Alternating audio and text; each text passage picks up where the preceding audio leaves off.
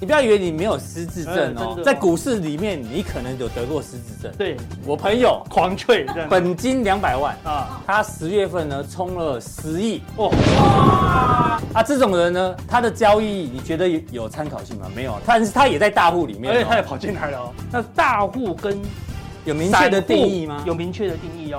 哦，等一下，经过我讲完以后呢，我让各位呢都变成大户。怎么样从股市哦，让你的资产变成一千万？首先呢，你要先有。哎，我以前营业员会打电话给我说，我最近有一个客户，嗯，这个金额很大，刚入金，嗯，他买什么股票，他会报给我，真的，他觉得对，他说我一次敢买五五千万，我说应该是大户，对对，就也是输，也是输哈，对啊，到底哦，你是不是大户？哦，如果你心是由心开始哦，你心态先。转成大户，好，未来呢？哎，你就会是真正的大户哦。一输钱，如果是别人的错，哦，对不对？这个人通常他就会讲三句话：笑死、北七。第三句什么？胡说八道啊！今天最强的是什么？恒生科技，好不好？你去看这个均价，然后你去看这个均价，大概就是最低点那附近。有没有新的大户？哎呦，这帮大家抓出来。十有吗？十一月的神秘大户，神秘大户，哎，货这样一千口有没有很突兀？这三百口，一千七百口哦，哎，到底是想干嘛？想干嘛呢？我们来看一下它的未平仓量哦。你看十一月很多大事的，嗯但下礼拜有两件很重要的事情，因为今天结束就下礼拜了嘛。对，你要注意两件事。第一，更重要是什么？所有人全世界都要看这个了。什么时候开始明显的下滑，大家就不用担心的时候，你就要看有一个 ETF。You are here 呢，刚好回档，哎，哎呦，让你可以参考一下哦。是，哎呀，完全过，哎，好有趣。这到底是头部还是出现一个大颈线啊？对不对？好像你说如果头部是左肩，头部右肩，哦，好可怕。这个跌破大概就，殖利率倒挂的一个状况持续在扩大影响的范围当中。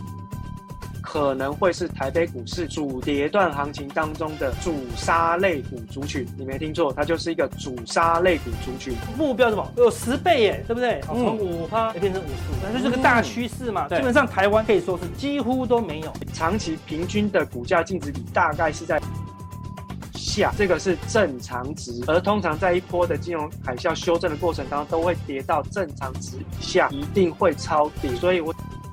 各国都有哦，大股它还是会有一个爆炸性的成长哦，一直跳空，每天都跳空，对，因为它都跟着美股在跑嘛，嗯，几乎快要腰斩了，嗯，对不对？然后你看现在这个位置哦，比这个比这个比这个比这个比这个都安全很多了啦，哦，对不对？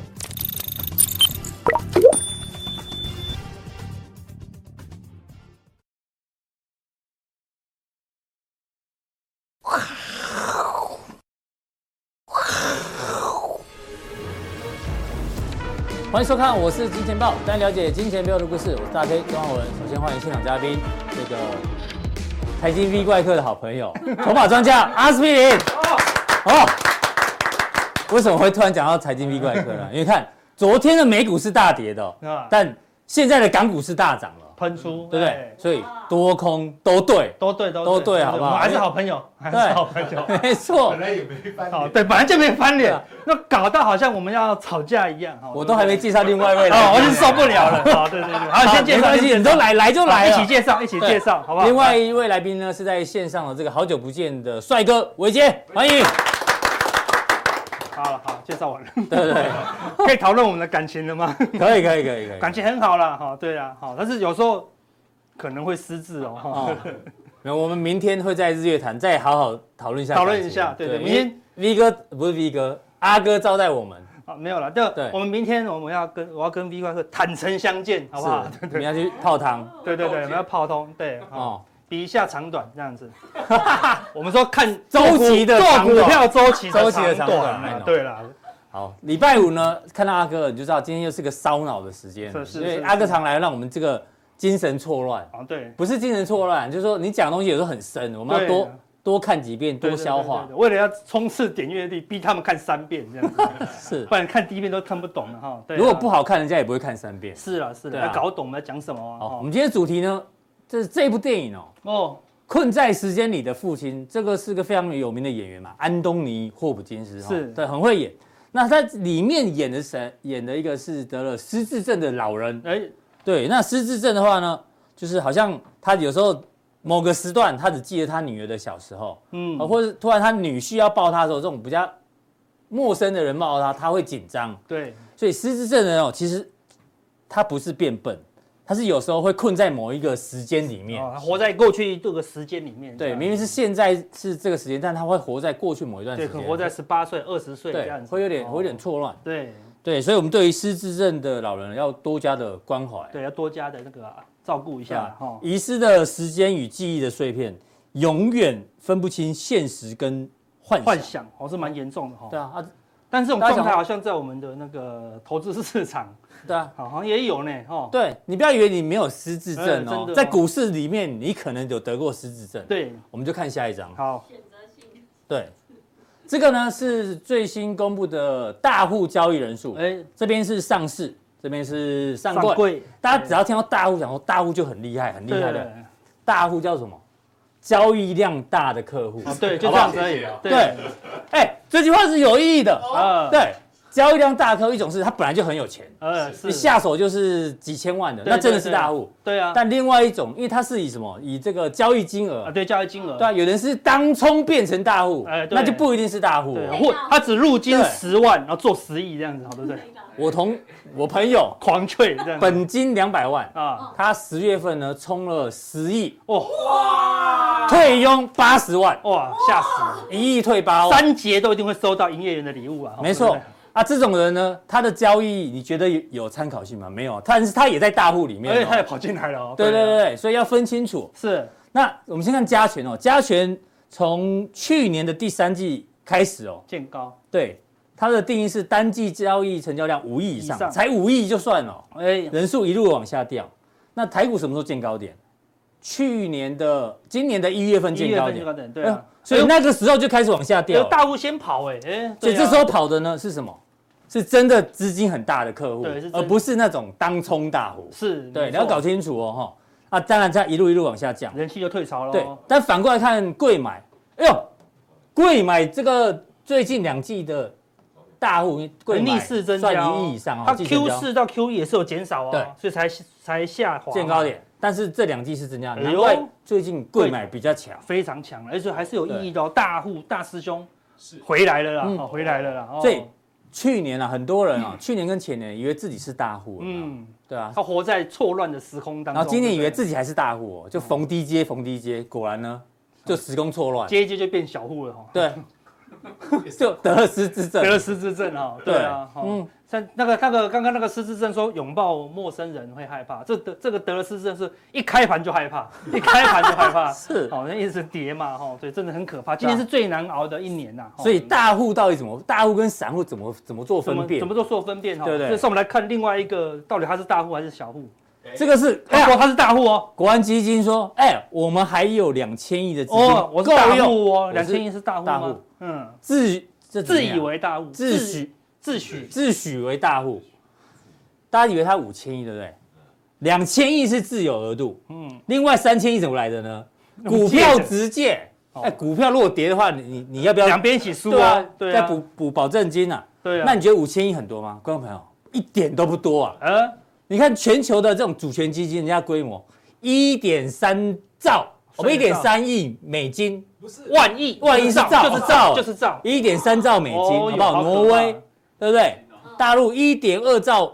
美金，我看到这个，我很想去挪威养老，好不好？太有钱了，挪威那么小，这么多钱可以养老，看真的是好厉害。所以国安基金以为他大户，no no，人家这个最小的四千亿还是美金哦，他乘以三十，这个才叫做大户。对呀，哦，所以希望国安基金也不要得失忆症，好不好？对对对对，搞不清楚状况，有点错乱啊。对，所以我们有时候投资人最喜欢什么？就找到股市当中的大户。好，那我们说。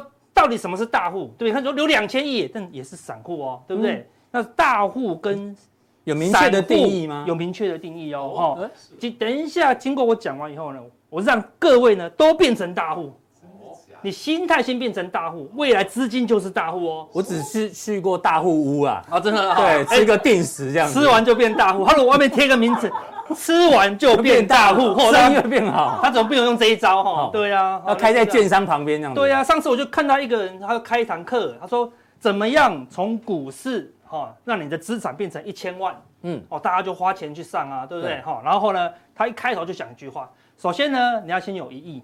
好，然后进你股市玩了一年以后呢，哎，你资产就有一千万了，从一亿变成一路输到一千万。万所以你虽然一亿是大户，你以为你是资金大的客户，嗯、对不对？但是你心态不正确，很快你就变小户喽。哦、所以是从心态特质来定义是不是大户？不是有钱就大户。我认识很多有钱的朋友哦，吧他买股票呢。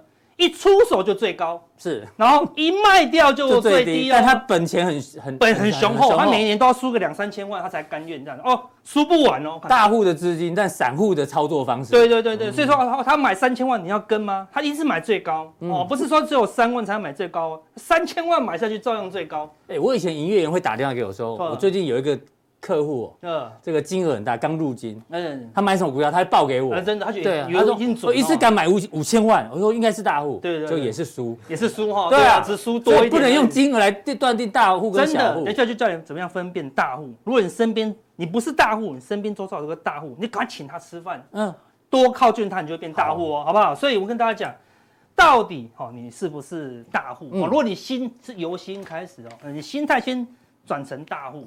好，未来呢？哎，你就会是真正的大户哦，好不好？我帮大家来看一下了。好，说大户特质，大户特质，来先看一个旁标，大户永远都会做对哦，哦，做对哦，是要用做的哦，对，是做出来的嘛。你没有做，怎么会有钱呢？对不对？好，我们来看要怎么做呢？A，只操作自己熟悉的商品或股票哦。哦，就是他熟悉什么？比如他熟悉电子业，就拼命做电子业啊，对不对？好，那如果你是电子公司出来的。就你拼命做生计，那就很惨哦，是对不对？你只是为了赚钱嘛，你不是为了成为高手。像你看，很多很厉害的厨师，比如说我是做中式的，然后就说我我我是高手，我就跨行去做日本料理，通常不会成功，都不会成功。他把那个沙西米跟葱姜蒜一起炒，那能吃吗？啊，对不对？那叫创意料理。把人家黑脱了，对不对？人家明明就应该生吃才好吃的，对不对？拿来拿来做卤肉，好，对不对？能吃吗？啊，对不对？啊，像我们讲最有名的。Michael Jordan，篮球之神哎，对不对？他在跨行，他在篮球界打遍天下无敌手，连续三年都都冠军。他说好无聊，没有对手了，那我知道跨行。我跨行应该起码个亚军或季军嘛，对不对？他跑去打棒球，芝加哥白袜队。对啊。后来我才看棒球啊，那棒球的那个身材怎么都屁股都超大，你知道吗？下盘很稳。对，就那个一站上去就跟坦克一样不会动，那么他不用轻盈，对啊。那 Michael Jordan 是下边很轻盈，他才飞得高嘛，完全不一样。所以他打一年，哎，又打不好，又回来打篮球，照样在赢三年。你看，只有自己熟悉的商品或股票，你才能做得好。这是第一点哦，挑自己熟悉的商品。对啊，不熟悉就不要碰哦。交易之前你就已经做好完整的规划啊！对，我们讲在讲究的，对，就那上场前你是不是要训练？对，呃，是要先讲好战术？不是说上去才开始讲战术，那来不及了，对不对？三角战术嘛。对呀，对，公牛队。所以你上去以后，哎，来交易之前呢，怎么买进？怎么卖出？买多少？然后遇到风险要怎么办呢？对，对不对？A 计划、B 计划，对，拟定好策略计划、逃兵计划都要有哦，对不对？哈，第三。交易亏损的时候呢，勇敢面对，亏损就马上面对，他不会逃避，一亏钱他就看，一亏钱他就看，而且马上快速的处理哦。有啊，我同学一亏钱就盖牌，盖牌。哦，这这样处理的对啊，盖牌啊。蒙上眼睛就以为看不见，不行啊，那没有处理啊，对不对？说面对问题，那个圣严法师讲的，面对他，处理他。放下他，接接受他，还漏了一个，接受他，放下他，哦，没有蕊过，啊，对对对对对对，所以要去面对嘛，对。第四，投入的资金呢，很少超过一半哦，资金控管，就资金控管啊，对不对？如果你资金用完了，就很少。看巴菲特为什么是全世界最厉害的？你去看他现金，动不动是几百亿，对不对？他就是这样，这就不会输啊。是，一对于交易永远负起完全的责任哦，不能找理由啊，不能找理由，一输钱赶快检讨，对，是哪里不对，是哪里不对？但有些人会说。呃，可能是这个风水不对，对，呃，石头不对，是这样也许还 OK。不是老婆跟我吵架是老婆的错，对不对？如果是别人的错，就不是就没有负起完全的责任喽，对不对？一定是你自己，因为如果你你的力量放在哦，如果是别人影响我，哦，或是别人影响我，那你的输赢就因为别人哦，不是因为自己嘛。如果通通是因为自己，你说哎。原来是我太爱看那个晚上的电视节目，哎，你就戒掉电视节目，哎，就开始赚钱了嘛。嗯，所以要负起完全的责任，这样才能赚钱呢。因为钱是你的，哈。最后一个，永续看书，学习成长哈，不会说哦，我学两招哇无敌，嗯。哦航海王哇什么达人这样子哈，对，一两招就要混天下也是不行的，对，然后不可能的，持续持续的成长哈，对，一直学习学习，一二三四五六，好，你现在想一下，你有几点特质？那每一个都要中，你超过一半以上就会接近大户。哦，至少要有一半以上，一半以上中实户，好不好？是。六个都对。就是真的是大户，哦、你心态说啊，阿哥我没有什么钱呢。你如果你只有十万，你有这六点，很快就变，千万，好不好？嗯、真的哦，因为你有有这么多的人，你都每个都做得到哦，很快就有人拿钱来请你操作了，你太厉害了，啊，对不对？少很少有人这样子。那我们看一般，所以他说做对，做对。那我们来看哦，相对来看，散户怎么样？散户永远都想怎么样？看对，他是想要看对。因为我想说，哎，到底看多还看空？看多还看空？是对不对？你看法可以赚到钱吗？不行哦，一定要单子下去嘛，对不对？嗯、我一样是看多，我有时候下一口，我有时候下十口啊，对不对？我说、不一样啊，对不对？做对比看对重要。对啊，我做对。嗯、那有时候，哎，我看看错的时候，但是我做对。什么叫看错做对？就是我看错，但我立即停损，我就做对了。嗯哦，这样做对不一定是赚钱哦，对不对？我把损失控制在固定的金额，我每次输都输一趴一趴一趴一趴，我就说你做的太漂亮了，嗯，一赚二十趴，我那是这样就赚钱了，大赚小赔，对不对？这样叫做对哦。好，那我们来看散户特质有哪些？第一，总是做自己不熟的商品。就是把刚刚全部反过来，对，全部反过来，那就不用看了嘛，对吧？不熟悉的嘛，不是，不是，因为我们刚才不知道为什么嘛，我们讲完他就不停损嘛，对不对？然后满仓嘛，对不对？对啊，哈，都别人的错，都别人错，对啊，赚几次钱就是股高手，对，类似这样子啦。那我们讲第一个，我们大概认真讲一下，就散户人想说，哎，阿哥，我会来做一下权证，哦，可不可以来学一下选择权？你熟吗？嗯，我们讲个五分钟，你就熟了吗？对不对？没有个三五年，哦，是不会熟了，好不好？这个比较重要啦，对不对？然后呢？这个比较重要，一输钱如果是别人的错，好，对不对？这个人通常他就会讲三句话，哪三句？笑死！我就知道你要讲北七。第三句什么？胡说八道啊，对不对？好，就别人的错，这是酸民的中心思想。对啊，就别人的错啊，对不对？我来就是要骂人家，这样子，对啊。好，我们说我们说要感恩啊，要惜福，没错。所以我们看讲 Namaste，对不对？这样子嘛，对，感恩宇宙万物啊，对不对？所以。这两点，嗯，大概你知道戒掉这两点就不太是散户了，对不对？很难呐，因为你很难说啊，是是是自己的错，明明是听别人的，啊，然后听别人叫你买才买，对，但是是你听的啊，对，单子是你按的，按下去，我没有抢你的手机，会用骇客害到你的那个下单，让你帮你下单，没有，嗯，是你自己下单的哦，所以你要认为是自己的啦，好不好？所以散户是只要中一个，你就是散户哦，对啊，好不好？但是要成为大户。你要至少要三个以上哦，对，因为可能没有这个，但是并没有这个哦。对，这个难度很高哦，要练哦。所以起码你要避开这六个，很容易就踩到。随便一个你就大亏，哦，随便一个你就大亏，好，对不对？好，所以要避开了，好，要避开，哈，对不对？好，所以我们来说，常讲，你知道有个有一句话什么？牛赚钱，熊也赚钱，只有猪赔钱，有没有？牛熊都会赚钱啊，对不对？对，所以我们我们改一下，A 赚钱，嗯，B 赚钱，只有什么？I 赔钱，什么意思？哦，没有没有其他意思。A 就是什么？aggressive，aggressive，积极进取的人会赚钱。阿斯哦，aggressive，这边念 aggressive，不是诗哦，对不对？aggressive，你演积极进取的人会赚钱。嗯，V 赚钱，V，你有眼光啊，非常看得非常远。哦，这个 V 的人的确看得很远了，对不对？大家都知道我在讲什么，对对对，都懂了。对，都懂。感情很好的哦，不是感情不好才不敢提他的名字哦，就没办法。V 卷，好，对不对？好。I 的人是怎样，是吧？他是他不是 U 哦，不是 U 啦，对不对？绝对不是 U 哦，是 I 哦，好，对不对？我没有拼错哦，因为他是怎样？他一看到一输钱就，唉，唉，对不对？啊，我有我有个朋友哦，他赚钱也是，唉，为什么？买太少。哦，对，有这种，对，赚钱还哎呦，对不对？整天都抱怨，然后最后怎么样？就输钱了，嗯，就离开市场。那 I 什么意思？Irresponsible，不负责，不负责任的啦。我本来以为是 U，unresponsible，不是哦。irresponsible 啦，对不对？好像是这样子哈。那我们说，为什么可以 A V 都赚钱？A V 都赚钱，A V 二人组都赚钱。对啊，我说多头，你说是不是多头？如果你是看左边，这是道琼，对，是不是多头？哎，是多头啊，月线以上呢，对不对？这个红 K 也没有被明显的跌破呢，对不对？所以看起来，哎，是多头啊，对不对？至少这一段很强。对啊，你做你这边做道琼，做多道琼，做多道琼，哎，都还是赚钱喽。但是哎，你如果是看那个纳斯达克，对，哇，好弱啊，对不对？几乎收盘价几乎创新低哦，对不对？这边放空，这边放空，这边放空，哎，也都赚钱呢。所以多空都赚，多空都能赚啊，对不对？所以说牛也赚，熊也赚，熊也赚，对啊。猪猪赔钱，对，那猪就是很喜欢怎么样？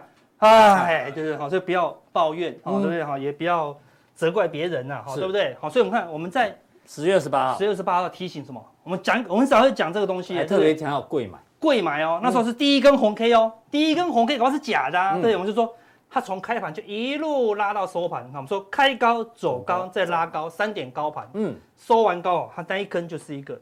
多方攻击的 K 线啊，好，所以我们那天我们就偏多操作啊，对，我们说你看，哎呦，对账单了，哎呀，我们看这是台子期，台子期，好，到今天收盘，你看，哇，快五十万了，哦，是不是有赚钱？有赚钱嘛？谢谢阿哥。对，他说，哎，海奇很弱啊，对，海奇这么看，我们来我们看海奇，今天最强的是什么？恒生科技，好不好？你去看这个均价，然后你去看这个均价，大概就是最低点那附近，二七七九，今天说三三四三，你看赚了多少？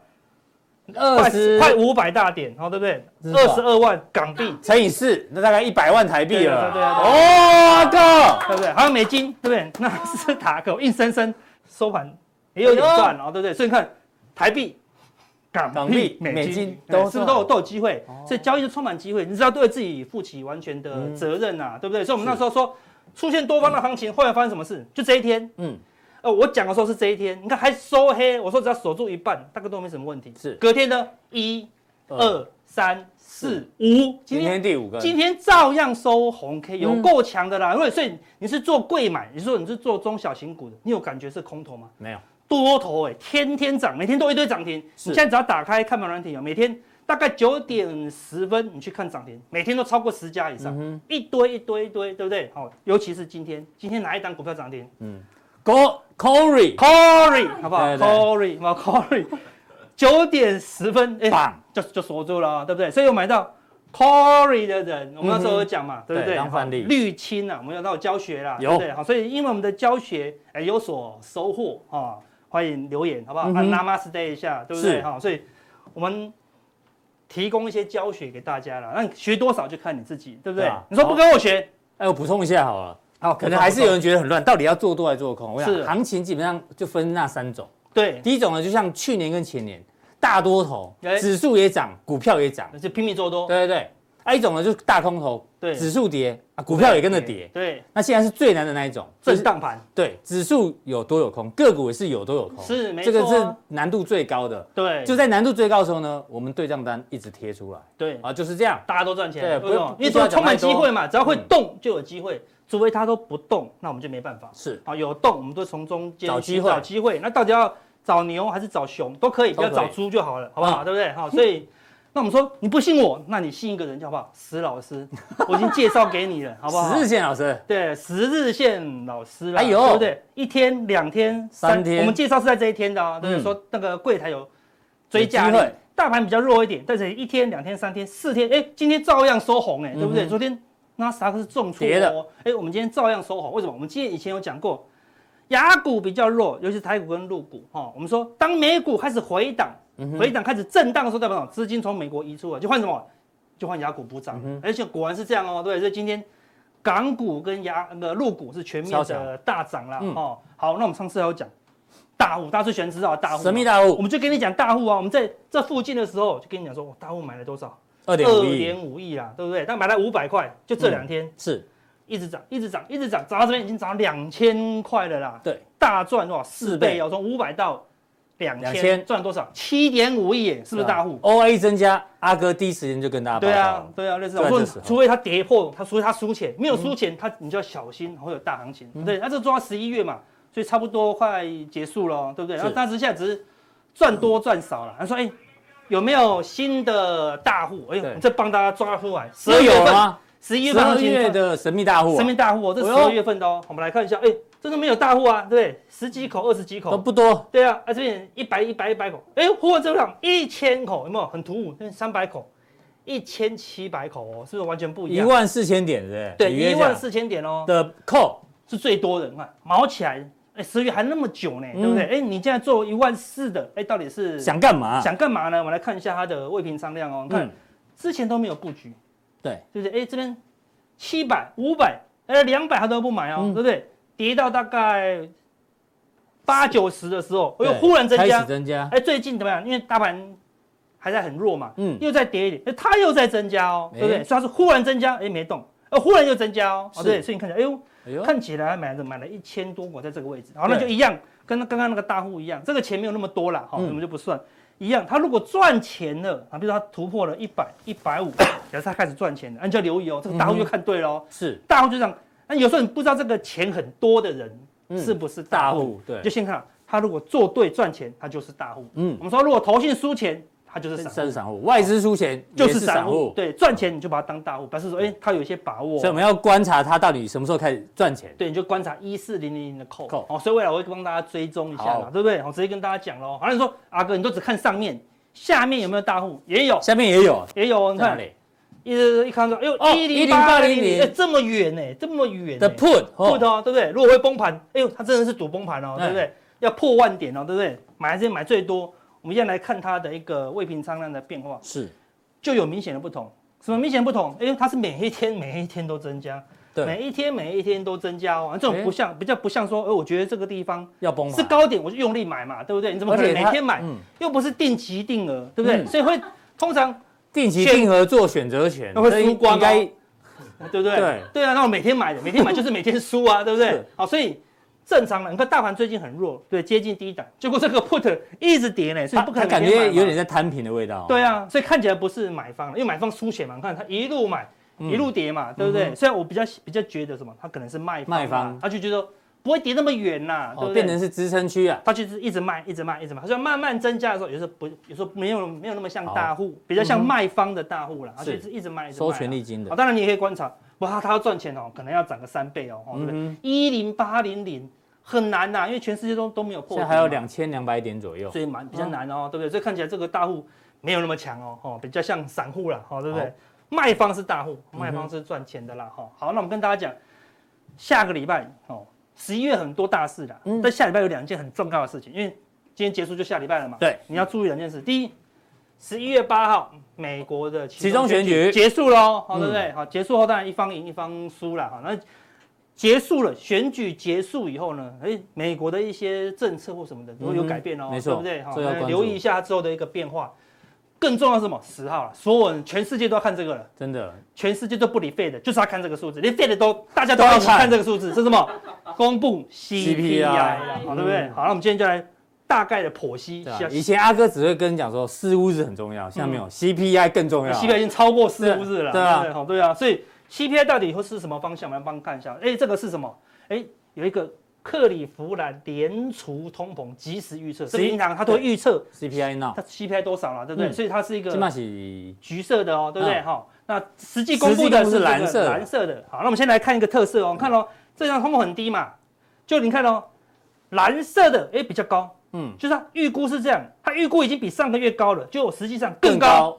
它预估已经比上个月高了，就实际上更高。高。然后，所以你看到它在喷的时候，通膨在增加的时候，每一次实际的估都比它的高，有没有？这就是通膨的实际数字都高于预估值。对呀、啊，然后这边好，这边横盘一阵子以后呢，哎呦，它估就觉得，我觉得会变高，就更又更高，又更高，又更高。看这个涨的过程中，它每一次都比别人低，是吧？表示说什么？通膨超乎预期嘛，失控嘛，对不对？哎，但相反的，你可以看到这个地方。哎，红色的哦，是它预估的嘛？黄色，黄色，黄色，黄色预估的，他觉得会下降，会下降。结果蓝色，哎，降更多，好，对不对？好，类似这样子，他觉得会下降，哎，就蓝色降更多，哎，差不多通膨怎么样就要下滑了啦。是，所以你要知道说，哎，美国通膨什么时候开始明显的下滑，大家就不用担心的时候，你就要看。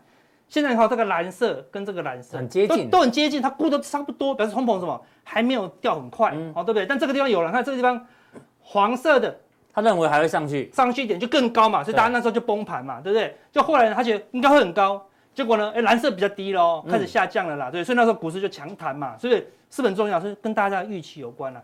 那所以他下次预估又是大概是八点点一左右。对，但下降的不多哦，还是下降不多，但还是下降嘛，以上。对，还是下降不多。对，所以那就就要观察了。如果这个蓝色的比它预期的还还低，那就可能是一个正向循环哦。就下礼拜，他如果估他预估八点一，下礼拜四嘛，估八点一，如果估出来八点零，那他算还 OK，中性啊。嗯哼。但是如果可以看到七开头，七点九，哦，那股市可能就会很激烈的多头反应哦。当然，如果它往上冲，当然就不好了，没错，对不对？好，所以。下一翻两瞪眼了，所以说啊，那到底怎么判断？我们来看一下影响那个 CPI 的一个三个数据。嗯，第一个我们来看轻原油油价，好，我们来要看这两个月的比较嘛。是上个月的，哈，就是九月份的轻原油，哈，大概是落在这个区间，好，对不对？好，但是这个月轻原油，哎，略微上升啊，对不对？大概从均价上来一点点，好，其实不多了，好，对，就维持大概这个一个水准啊，对不对？那我们来看第二种，如果换成什么轻油提炼成什么？哎，汽油，汽油价格哦，九月在这里，对不对？九月二十六在这里，对。哎，十月呢，哎一路下滑哦，嗯，哎，所以他们的实际在用的那个汽油，哎，是有开始有下滑的啦，嗯，所以两相抵消抵消一看的话，哎，汽油加原油可能没有增加，嗯，但下滑也不多，对，好，那主要下滑比较多的是这个啦，哦，天然气，天然气啊，对不对？天然气他们也是也是大宗哦，对不对？九月份已经下滑一大段了，是，但还是在这一段呢，对不对？你看十月份。再度崩盘，好对不对？好，再度中间崩盘了，所以天然气的因素有可能让 A 让 CPI 有点下滑的幅度有点变高，当然还有其他因素，什么薪资啦，有的没的啦，对不对？那我们说就原物料，就我们能够观察原物料，哎，是有机会下滑一点呐。啊，还有一个，还有什么？你说三个是？三个啊，汽油、原油跟天然气啊，哈，对不对？啊，没电啊，没电啊，休息啊，不要给你继续。哦。生日快乐，祝你生日快乐，祝我生日快乐，祝你生日快乐。哦，吓一大跳啊。对啊，哎呀，生日快乐。哦，谢谢。怎么不是红叶的啦？哦，对啊，他是红叶的。哦，是哦，看你好，开玩笑。你红叶在我们公司旁边。好，来赶快许愿一下，好不好？对，希望多头赚钱跟空头也赚钱。多头赚钱，对啊，空头赚钱，不要当猪就好了。对对对对对。对，第二个呢，那希望我们的那个订户好不好？大家呢可以长长久久跟着我们，我们尽量保护大家，把你当家人，好不好？让你趋吉避凶。好，没问题。最后一个自己许。嗯。王天下，王天下四个号码要涨。好，谢谢谢谢谢谢。哦。还还节目还要进行下去，对对对，不然这个通常就会飞起来了，你知道吗？对啊，好，那就玩炸蛋糕那一段，要吃要吃要吃，对对对对对对对，生日快乐。哦，马上切换，太厉害了太厉害了。他刚刚讲到哪了？我忘记了，好，对。对对，这个蛋糕到底有变贵变便宜呢？就跟通膨一样，CPI 啊 CPI 啊。CPI 啊。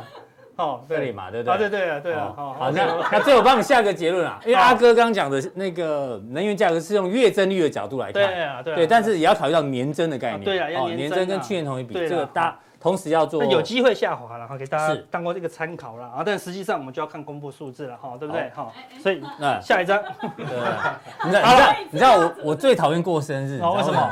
因为我家开面包店，你知道吗？哦，生日就要开六十年吃蛋糕这样。我没有生日也在吃蛋糕哦，所以生日时候就特别不想吃蛋糕。所以你应该吃啊那个贵这样子，就是对？对，更传统的，就是没有过生日的习惯。对，但还是谢谢大家。OK OK，对对对。好了，那我们说，等一下加强定，我们跟大家讲一下。哎，我很少，从来没有推荐过这个东西，叫什么？ETF。你没有都会推荐，你都是范例啊。哦，对了，我们对啊，以前没有教学过 ETF 啦，哦，对不对？因为 ETF 是拿来存股的嘛。哎，我们说高档绝对不要存股。但低档哎，ETF 我们可以留意一下哦。是等一下我们说有一个 ETF，You are here 呢，刚好回档哎，哎呦，让你可以参考一下哦，对不对？未来什么？哎，有可能十倍数哦。这是形容词而已。这形容词啦，因为十倍数方向不一定嘛。对对。是啊，所以大家加强定跟大家讲啊，答客问好不好？所以大家加强定最重要是这个东西啊，来跟大家做教学跟分享。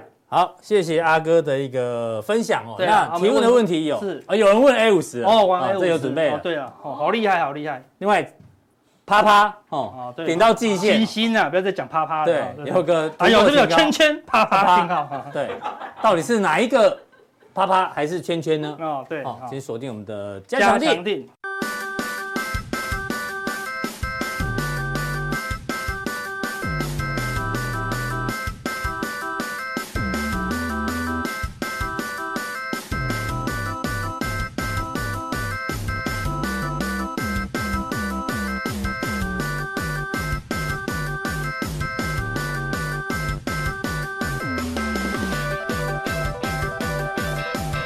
下一位来宾呢，是我们好久不见的帅哥伟杰哦。因为 FOMC 这个没有悬念的升息三码之后呢，大家都在预测到底接下来升息的路径呢。我们今天引用的是野村，野村认为未来哦会升两码，再两码，再两码，再升一码。哇，到时候呢，最终利率会来到多少？五点五趴到五点七五趴，这比市场上目前所有预测的都是最高的一个部分。到底会不会这样呢？我们看伟杰怎么做解读哦。那我们的标题叫“阴魂不散”，这是昨天的那个答案吗？哦，没有啦，还没，还没啊。下礼拜一好不好？下礼拜一公布到底昨天的标题哪一个会确评中选呢？请锁定金钱豹。大家好，欢迎收看，我是金钱豹，我是伟杰，很久没有跟大家在这边见面哦。那我想这一次伟捷来到这边跟大家分享的过程，其实最主要是因为刚好落在联准会的利率决策会议之后，那这个应小编的强烈要求，说希望伟捷能够在这个联准会的会议结束之后，马上来帮大家做一个解析跟分享。那当然我们就。伟捷就配合小编的要求，那所以我们就在这边跟大家一起做分享，然后那这一次在整个联准会的这个开会的过程当中呢，我们可以看到几个重点，然后那呃，我想这些重点大家应该在这几天的这个节目当中都有听过一些结论式的一个报告。那简单来说，这一次的美联储的利率决策会议有一个重点，就是鲍威尔特别强调，不要问哦利率哦到底会升啊。会升多快？要了解的是，接下来我们的利率会升多高，还有维持多久？这个是这一次鲍威尔在利率决策会议当中的一个关键重点哦。那所以，其实呢，在这一次的会后记者会当中，鲍威尔的这个访问的内容，其实就把明年度市场上期待哦的降息的这个渴望呢，全部都给进行扑灭了。所以，其实在这一次的美联储的利率决策会议当中，鲍威尔展现了一定的决心，那其实有几个重点啊，我不晓得大家画的重点会不会跟我一样，所以我还是跟大家分享我看的重点是在哪边。所以我就几个结论式的一个报告跟大家做个分享。那大家如果呃有兴趣的话，应该说如果有需要，可以拿个笔记稍微记一下哈，这样比较不会忘记。好，那就是第一件事情，他有特别提到短期的通胀是令联准会非常担忧，那有可能他们会把利息升息到。一个限制性的一个水平，而且呢不会太早放松紧缩政策，他们会有目的性的把利率调整到有效的这个限制性水平当中维持一段时间，而这个所谓的限制性水平呢，等一下他会提到，就是说他们在十二月份虽然在短期的时候呢会放缓升息的步伐，也就要过去可能市场上预期可能升息三码，那这一次可能十二月份它就是升息两码的一个过程。但是他们会把终端利率调整高于九月份利率决策会议当中的一个共识。那当时候呢，九月份的一个利率共识大概会落在中间值哈，中间值大概会落在百分之四点六。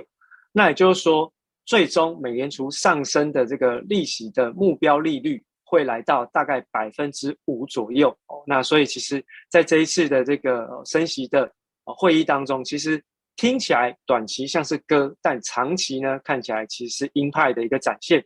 另外呢，就是他们有特别提到哈，这个劳动力市场呢仍然是非常过热的哈，那代表在整个薪资增速啊仍然是偏高的过程当中，代表美国的就业市场是非常非常强劲的。那当然也有记者针对房地产的市场提出了一些相关的问题，他特别提到目前他觉得哈，他觉得我强调是他觉得。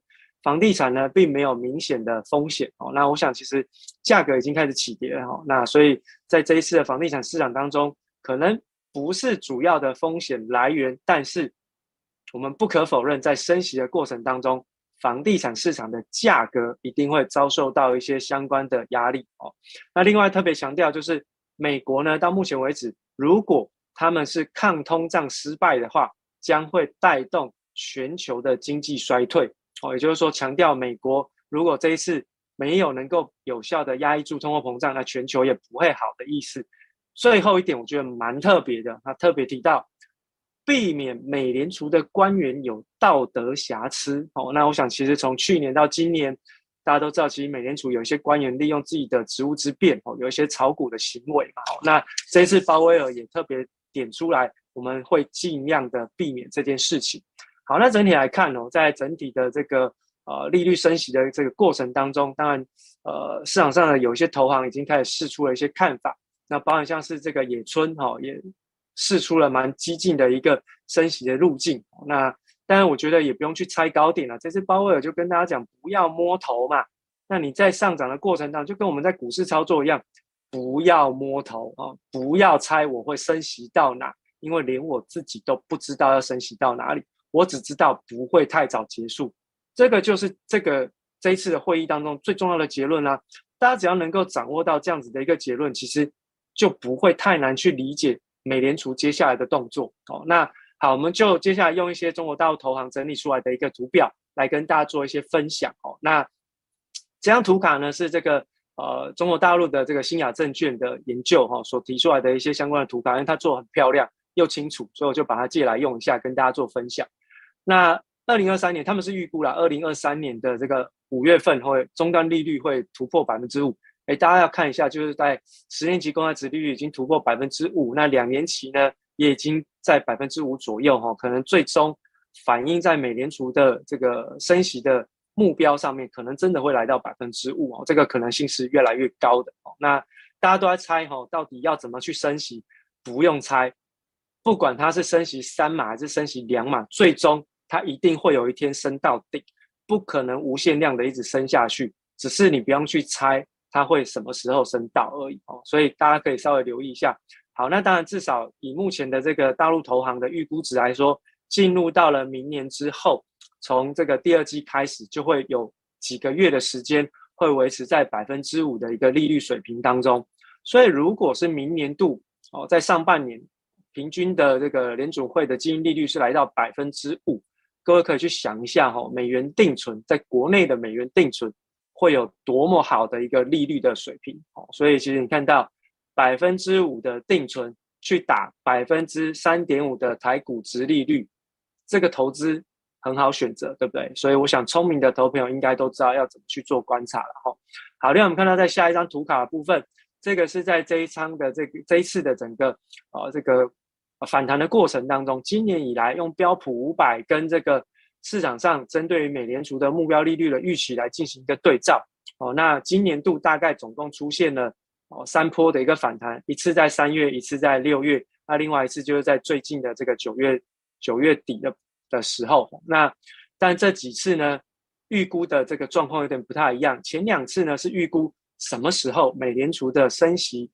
状况呢会开始出现转向，也就是说升息完了之后马上降息，反转，好反转。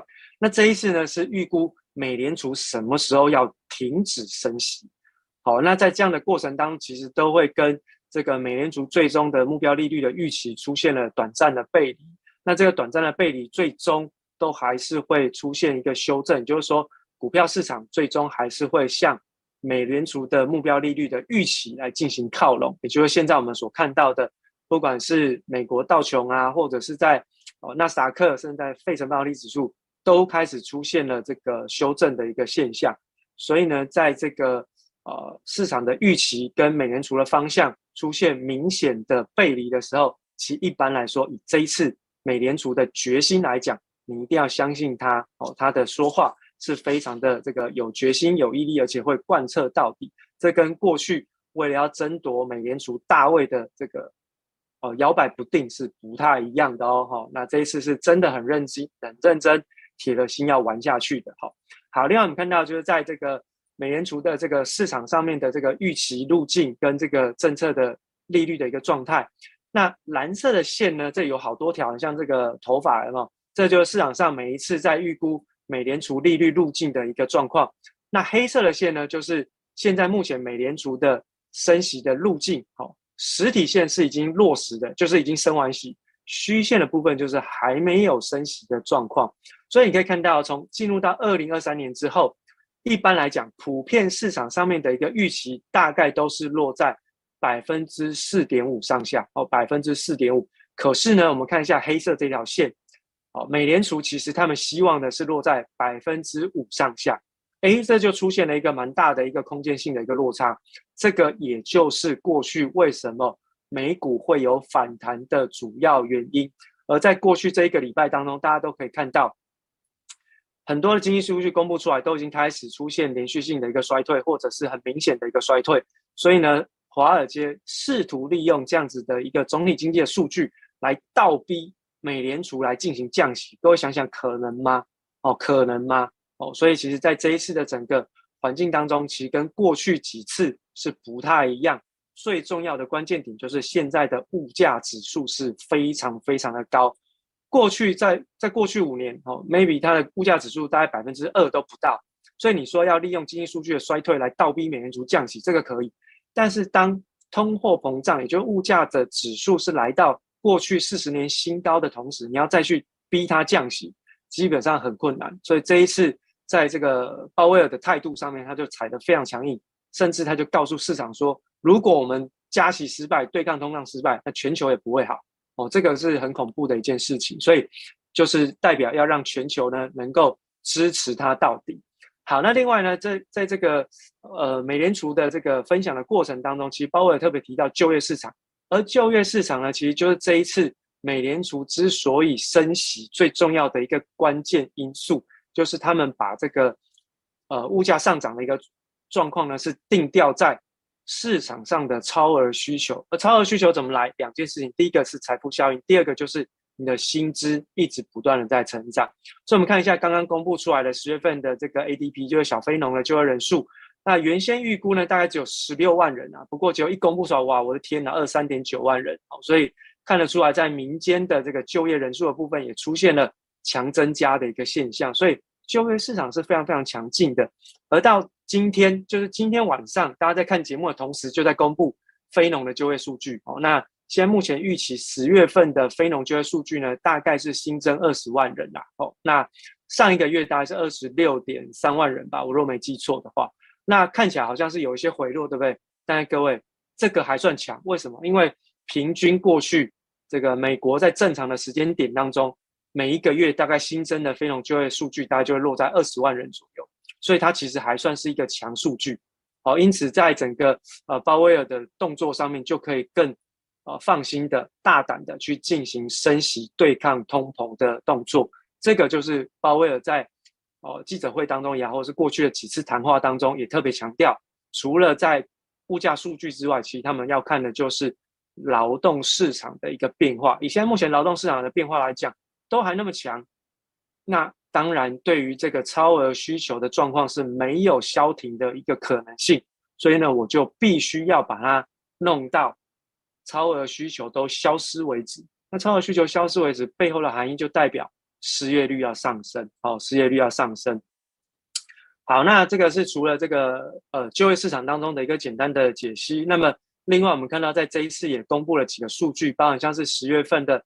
美国 ISM 制造业指数跟 Market 应该也不算是 Market，Market 现在已经换换成是全球标普了哈。那标普全球公布的这个制造业的 PMI 采购经理指数呢，其实都是一直不断的在往下掉，那就代表说其实呃虽然说还没有掉到五十以下，但是掉到五十以下是可以预期的。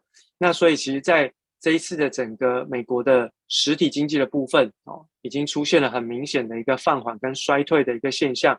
因此呢，才会传出来说，在过去这一个礼拜反弹的时候，市场上企图想要利用这种持续衰退的数据来逼美联储开始转向鸽派哦，所以这个是市场上天真的这个天真的这个预期啊哈。好，那在接下来我们看到，刚刚我们特别提到哈，在升息的过程当中，其实会引动很多金融市场上面的一个变化，那包含像是在融资成本的增加，也会带动。很多的企业，包含像是不管是在实体经济或者是在金融市场，其实都会有所影响。因为当你的利率在往上垫高的时候，你在投资股票，你的融资成本就会增加。一旦融资成本增加，增加的幅度太大又太快，没有办法 cover 掉你的投资风险的价差的时候，这个时候你就怎样？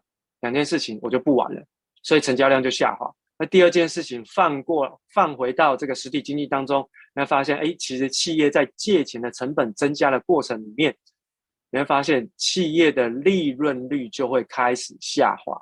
好，我们最说最重要的企业的成本看两块，第一个就是资金成本，第二个就是劳动力成本。哦，这两块其实是对于呃企业影响性来讲是比较大的一个区块。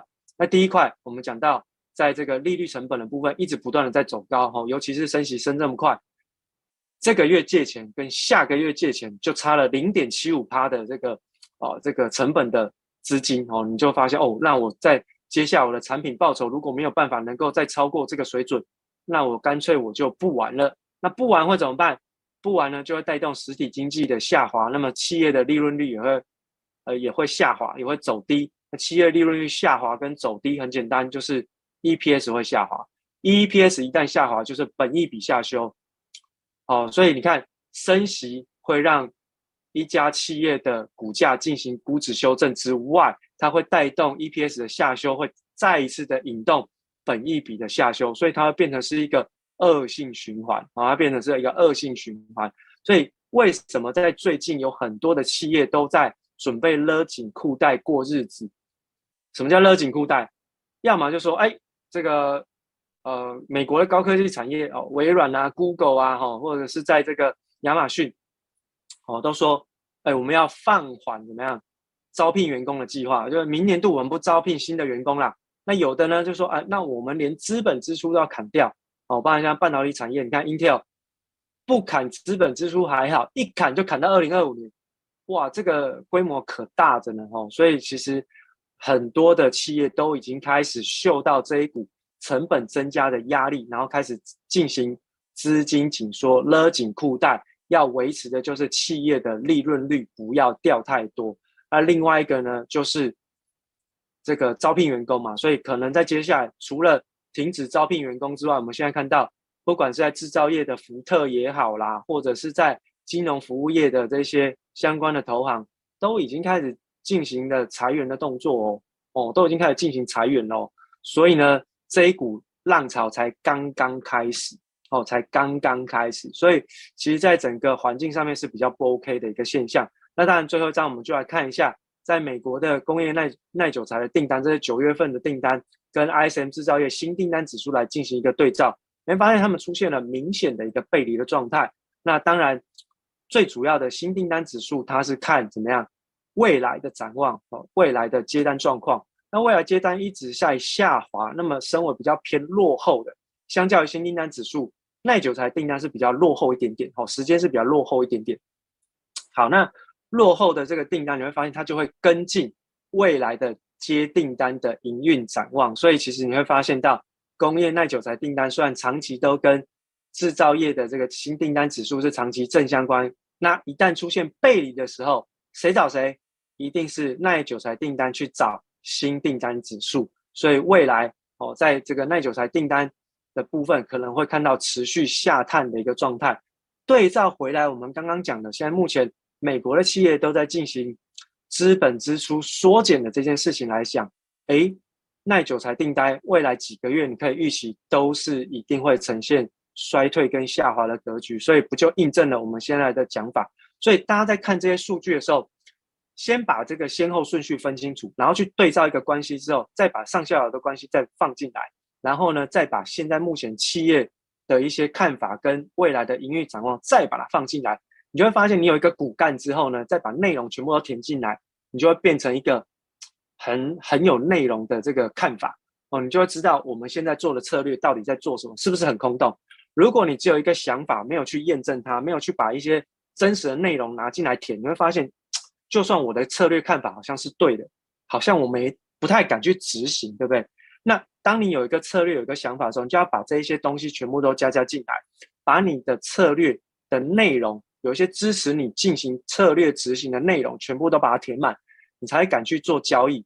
否则，当我们的这个策略都没有内容来去支撑的时候，你在做交易的时候就会惊惊，哦，就会惊惊。啊，惊惊呢就被丢定嘛，哦，惊惊被丢定，啊，被丢定就太模值啊，都是就是大概就是这样的一个逻辑。所以我们会从等一下在下一个阶段的这个加强定的部分，我们会告诉大家从工业耐久材订单。